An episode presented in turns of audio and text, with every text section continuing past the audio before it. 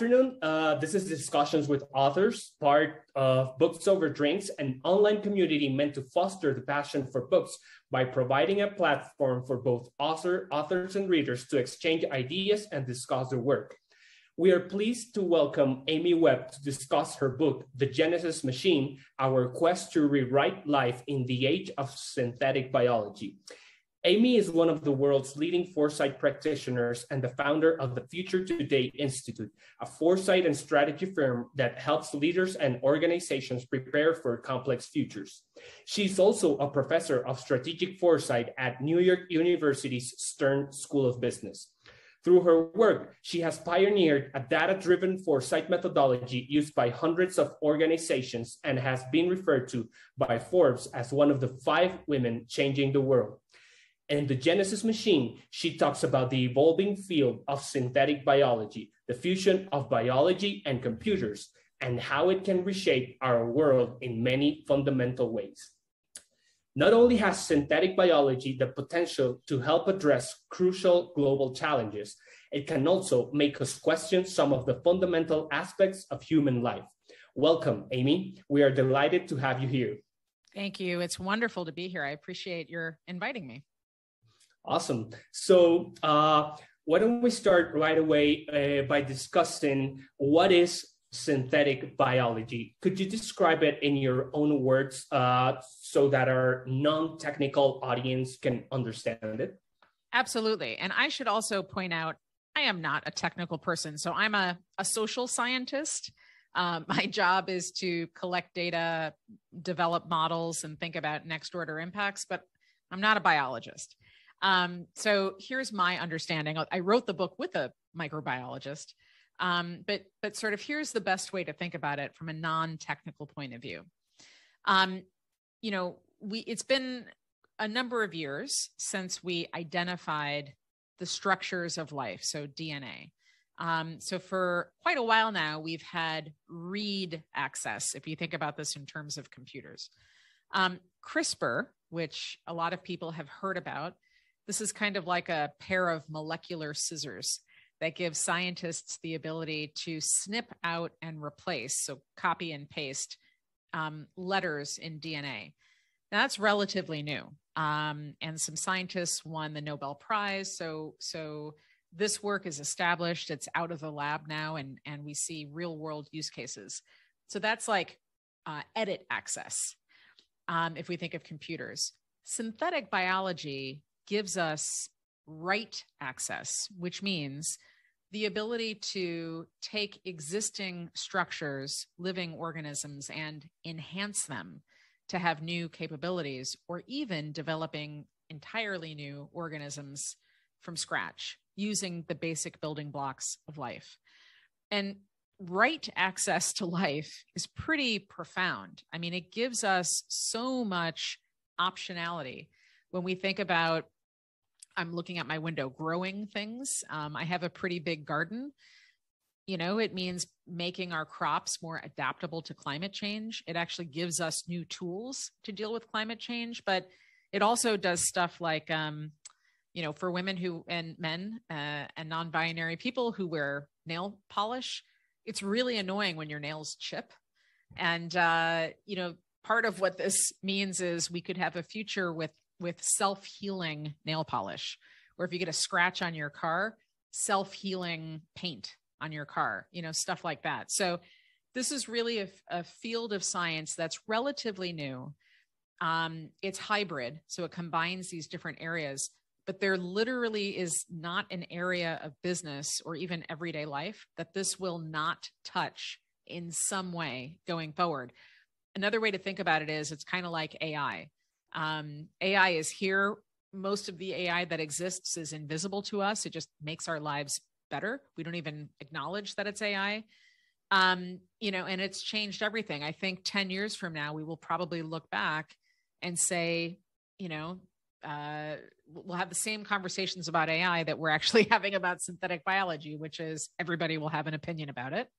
Uh, it'll be pervasive and uh, there will be wonderful things that have happened and probably some mistakes that have been made very interesting. It definitely sounds like it will have a, like a major impact in many different aspects of our human lives and the world in general. And i can't help but wonder uh, how will all that happen uh, when we think of, of, it in terms of intellectual property? Uh, mm. i know in your book you discuss a bit about patents and how this all will, will roll out. Could you maybe uh, expand on that? Yeah. It's actually a, an area that i'm pretty concerned about. So you know, just like every other area of science and tech, this area also includes protections, uh, legal protections for those who are making discoveries or tools. Um, this has actually been a problem in other fields of tech, like artificial intelligence. You know, once you get patents on things, the reason that you want a patent is because it gives you the ability to license your technology out to others. And that's where there's a lot of money to be made in fact, um, the company that produced Blackberries, uh, as everybody knows, has had some financial troubles. Uh, and just a few months ago, um, had to sell off its patents, which was the last valuable asset that the company had because they're not making, you know, traditional Blackberries like they were. Um, so these patents are pretty valuable. When it comes to biology, there are some questions around you know, these are biological processes. So, CRISPR, for example, um, game changing, literally life altering technology. However, there was a debate about who who should have access, you know, who should get the IP. And in the United States, there were two groups, one uh, at a public university, so this is Berkeley, and one at a privately funded university. Um, it's actually a joint partnership between Harvard and MIT. They both you know, everybody builds on everybody else's research. Um, they both sent in their patent applications for CRISPR around the same time. However, the private university, so this is Harvard uh, and MIT, um, paid for. You could pay to have your your your um, paperwork prioritized to like okay. jump the line like a fast okay. track it like a fast track totally like yeah. fast track so they paid a bunch of extra money to fast track the public university didn't and originally the patents for crispr were awarded to jennifer doudna who's who won the nobel um, who's at the public university and very recently the us patent and trademark office reversed its decision and gave it to the other university because technically theirs arrived first. I mean, it's it's a it's crazy to me that we're allowing these, you know, the patent and trademark office to make some of these decisions when we're talking about literally like life altering uh, research. And I think that's only going to continue. There's another example that we give in the book about rice. Um, and there were some researchers that were trying to solve a nutritional issue, just not totally solve it, but at least gain some forward momentum on it. They came up with a new strain of rice that would have packed in many, many more nutrients. Was still organic. It's still very good for you. Um, but it turns out they use like 70, they would have infringed on like 70 different patents. And to resolve that issue, um, they wound up working with some outside companies that said, we'll, we'll make the patent issues go away, but we want to be able to market this product. And ultimately, that product became known as Golden Rice. And for those of you who might remember some of that coverage in the 90s and 2000s, you know, it became this this like marketing catastrophe. Um, all because again, we've got these complicated IP issues that we're going to have to work out. There's no easy solution, but the longer that we wait, the worse this is going to get. Yeah, definitely sounds like a challenging uh, topic that needs to uh, be addressed to to avoid some some some risks in the future. Uh, I also can't help but think, for example, now that you mentioned rice, uh, many countries in the global south are looking uh, constantly for different ways, you know, like uh, not only to secure their food supplies, but to also address different challenges, for example, climate change, mm-hmm. inequality. Well the list goes on and on. Uh, how do you think, or uh, well, how, how, how are you seeing that trends are evolving uh, when it comes to the global south and participation in th- synthetic biology? Because yeah. from what you say, it sounds like very sophisticated, very uh, technology driven uh, area that uh, will require uh, lots of investment, lots of specialized knowledge. Uh, what future is there for the global south in yeah. this whole synthetic biology scenario? That's a great question. Let me, I think it's a question in two parts. So the 2nd mm-hmm. part was the level of sophistication, the investment. You know, it seems like something hard to break into. I'll address that first, and then I'll talk about the huge opportunities that I see for the global south. Um, so to answer that first question, you know, what's kind of cool about this field is that there are a lot of people who have basic understanding of biology, but a lot of en- a lot of understanding of engineering um, who are able to break into this field, or people who maybe understand data science, not so much on the biology, but again, able to break into the field. What's really interesting is that this is a very, you know, I, I sort of specialize in two fields, AI and synthetic biology, at least in terms of my research. The AI community is kind of closed off. Um, and uh, it's not, there's not like this sort of DIY you know communal let's come together and figure some stuff out. Um, that is not the case when it comes to synthetic biology. There are all these different community groups startups. Um, there's actually a group at the mit media lab that is all about community biology and synthetic biology in particular. To me it feels a little bit more inclusive and welcoming even though the topic itself may seem um, very challenging but there and my co-author andrew is deeply deeply embedded in all of these community um, programs. There's one in particular called iGEMs that we write about in the book that's designed to get kids young kids uh, interested and involved in engineering biology. So i think if you're somebody that is at all interested um, there's plenty of ways for you to to start tinkering um, I can tell you, I don't know what everybody's going to think about me when I tell you this, but we actually, I for my daughter, my daughter's at summer camp right now. When she returns, um, I got her this really cool art kit that lets you um, grow E. coli in different colors, and you can like paint with E. coli and make like cool looking arts and crafts projects. Um, and the kit for that is in my refrigerator next to the rest of our food. Right. I know. It's everybody's like, you wrote a book on this lady and you've got E. coli. It's like it's sealed and it's in a separate um, part of the refrigerator. This is like the worst breaking every rule kind of thing to do. But my point is, um, you know, she's she's an interesting kid. You know, this was kind of a cheap kid, and like, let's see where this takes her. Um, so it's easier to do that, for example, than to like have her sit down with GPT three and have her give an open AI system a prompt. And, you know, that's not as exciting. Now, to the second question or the first question about the global south. So I do a lot of work in Brazil and uh, in parts of Latin America. And, you know, Brazil in particular is a company that, or is a country that I think has enormous potential, um, but has suffered from a lack of long term planning at the government level. That's true of a lot of different countries, including the United States. Um, but in Brazil, in particular, this is an agricultural. The, the, the economy is very heavily dependent on agriculture. Now, what do we know to be true? We've got extreme weather events that don't seem to be stopping. As you and I are talking right now, the state of Texas is rationing electricity um, because there it's this, it literally right now is the hottest day they have recorded. They think or uh, in Texas, or at least the hottest day since the 1950s. I think right now it's 111 degrees in parts of Texas. Very, very hot. Uh, 111 degrees Fahrenheit. I should know what that is Celsius, but I don't off the top of my head.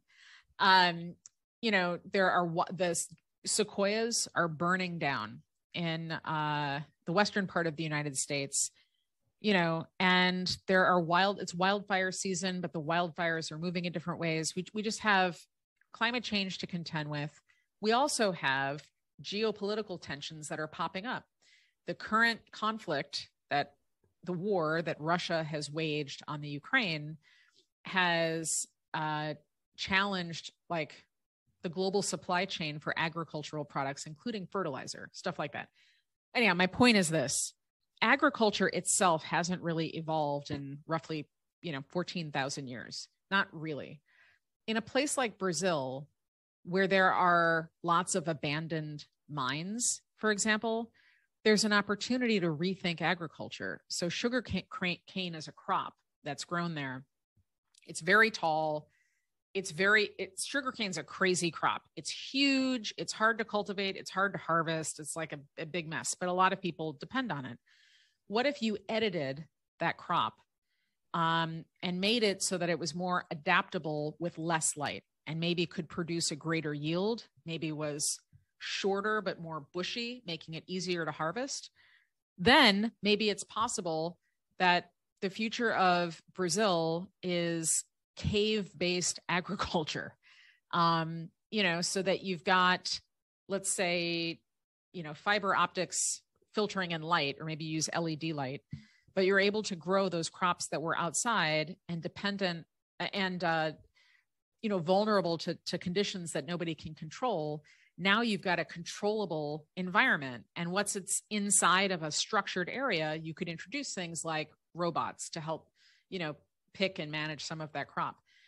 You know if brazil decided to to to create a vision for the future let's say 10 years from now where they are the world leader in many agricultural products and processes and work backwards from that synthetic biology could be a game changer. It could revolutionize Brazil's economy. So I actually think there's a ton of opportunity um, all around the world to to start thinking a little differently about some of its, you know, some of its GDP, some of what it's currently doing, and whether or not synthetic biology might be an option. One other quick example: um, we do work in India. And India has some huge companies that produce really important products like tires, but which rely on, um, you know, raw materials, which again are subject to the same issues geopolitics, weather, all that other stuff. So, if there's a way to create a new version of a product using, let's say, algae, editing algae, and re engineering rubbers so that it's it can work alongside another material like that that can break down you know that that starts to chip away at a pretty big problem. So there's a ton of options out there i think. Very interesting. Uh, so uh, do you think I mean, all this sounds really amazing and from like me being someone who comes from the global south uh, I, I, definitely uh, see these opportunities you're talking about. But uh, do can we maybe we be suffering here from some uh, uh, over optimism. Oh, yeah. uh, I know that in the short term, you know, Amara's law, sometimes we tend to overestimate the impact of technology in the short term, under, underestimate its impact in the long term. Do you see something of that happening here? I also mention it because right now, uh, for example, if we put the example of blockchain, uh, we might see something similar occurring there. Is there some yeah. Uh, similarities uh, with synthetic biology? Yeah, well, here's what I would say. I mean, so far we've been talking about options. There's an entire part of this book that that spells out catastrophic doom. There are lots of risks on the horizon. Um, there are challenges with synthetic biology in different markets. So, in the United States, process is not regulated. I mean, it is regulated, but mostly what the regulatory uh, agencies are interested in is product. Um, and that creates a bottleneck, right? We've talked about IP as a problem. There are all kinds of other problems. Biology tends to self sustain, whether or not we want it to. You know, um, some of the people making decisions about this are pretty homogenous. They're located in just a few places, and, you know, maybe they're making decisions that don't make sense for everybody. Um, this is something that can, you know, become weaponized. So there are all kinds of problems here.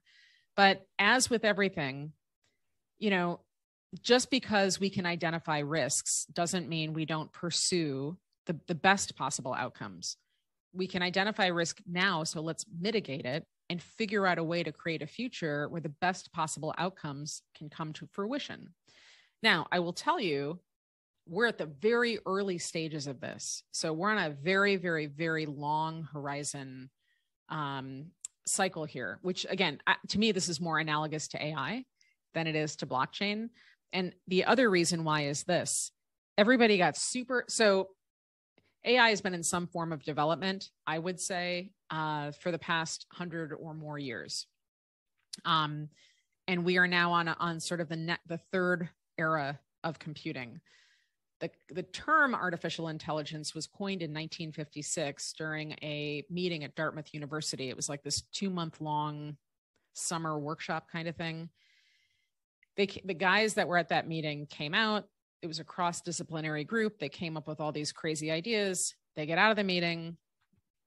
They go on to pursue some of their projects and um, they start telling people about what they're working on and making these crazy bold promises. I mean, one of the researchers was, you know, in the 60s, 1960s, talking about a future where, you know, a computer will simultaneously translate any language into any language. Well, at that point, computers were literally the size of the room that I'm sitting in. The, the amount of compute necessary to do that in a reasonable amount of time did not exist. Um, but they were so successful in hyping people up. They also became kind of like the talk of the town. People in Hollywood got excited this was the beginning of movies. Um, you know, if anybody remembers um, HAL, the computer from Space Odyssey, like this is all happening around them around that time. And um, when when the promises that they were making failed to materialize, you know, investors got spooked, uh, government funding dried up, and you know that was kind of it. It became the AI, what's known as the AI winter. So I do worry that we could be headed into a similar situation with biology. Now, the core differences are synthetic biology at this point is much more heavily regulated than AI was at this point in its own trajectory. Um, so, because of some of those regulations, we don't quite see the same wild west, you know, do trying to do all of these different things. Um, the other, so, so that, that's one thing. But on the other hand, you know, there's a startup that uh, called Altos Labs, which looks like it's going to be doing amazing things. They have the best talent out there, um, and they're making bold promises about effectively reversing the aging process, making it so we can live much longer. This is a company that the last time I looked had around a $4 billion valuation. Okay. So they don't have any products yet uh, they've got they've got promises not products. And they've got great people and everything else but like this is the kind of thing that starts to make me nervous because i think this field is very very important. We need to look at it critically. There are definitely risks associated but every, if everybody starts getting the sense of fomo like we're seeing with metaverse and blockchains and all the you know, people are throwing money at it and these wild expectations you know it's it's going to tank the field before it's ready. So, what I would like to see happen is let all of these researchers and scientists just keep their heads down doing their work, but let's have thoughtful conversations about policy and societal implications around the same time as the whole thing evolves. Yes, yes. I, I agree, agree, definitely. Uh, so since we're running out of time, uh, I would like to touch maybe upon one last uh, subject just very quickly. Uh, it's mm-hmm. one thing you mentioned also at the end of your book, and it's the idea of reperception and how we need to uh, reconceive our ideas about the future in order to help us imagine different possible futures. Uh, I mentioned at the beginning that you're a, a foresight practitioner. So what are your thoughts about that and like how it relates to synthetic biology? You know, we we all suffer from a couple of things. Uh, right now, cognitive overload. There is so much change happening so quickly that it feels like we're being pelted and assaulted with new data points every single day. Um, and our brains do not like that because it feels like we're just living through utter chaos. The sheer amount of deep uncertainty uh, the soul crushing amount of deep uncertainty that we are all dealing with right now is making it really challenging for us to think about the future uh, in, in, in a critical way, right? And even worse, we can't see ourselves in a future. And so when that when, when those conditions exist, a couple of things happen. One, um, we tend to really fall back on what feels comfortable already, which means that our cognitive biases tend to become exacerbated. The other thing that happens is we just pay attention, we pay more and more attention to what's obvious. And sometimes what's obvious is obvious because of repetition, not because it's the correct thing to be paying attention to. So again, I go back to the metaverse because it's just pervasive. It's everywhere. You would think it is the future. The metaverse is a concept. It's nothing right now. I, you know, it's a handful of people with ideas that came from a book that somebody wrote a while ago. Um, so, so as that is all being sorted out, when you talk to people about the metaverse, you know, we tend to gravitate toward the same things: NFTs, cartoon avatars, virtual reality. When that's actually not what's happening. Um, the the Web three and probably Web four or five after it, where we see the application layer of technologies, is the stuff that matters, the infrastructure. That would be the place to explore, but we get stuck because that is all very unfamiliar and challenging to think about. As all of this relates to synthetic biology, you know, we've got some real personal mental hurdles we're going to have to get around. Um, one is this is a contradiction. It represents a contradiction. This is not God deciding life. This is not fate deciding life.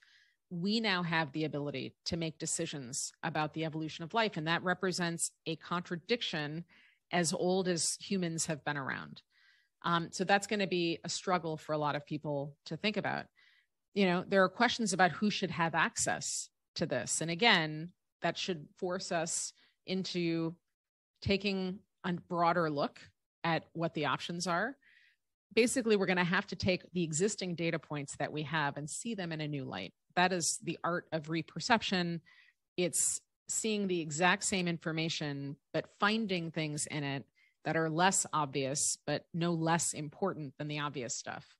Um, and futurists, you know, who do this professionally, we have frameworks and models and tools that we use but if you're not a futurist, you can do this too. And it's a matter of intentionally looking for white spaces, right? Seeing the seeing new insights and what others are missing, and also stopping for a moment to say, if my initial reaction to this is no or it's bad, let me balance that by saying, okay, well, what could I see here that's potentially not bad or not good?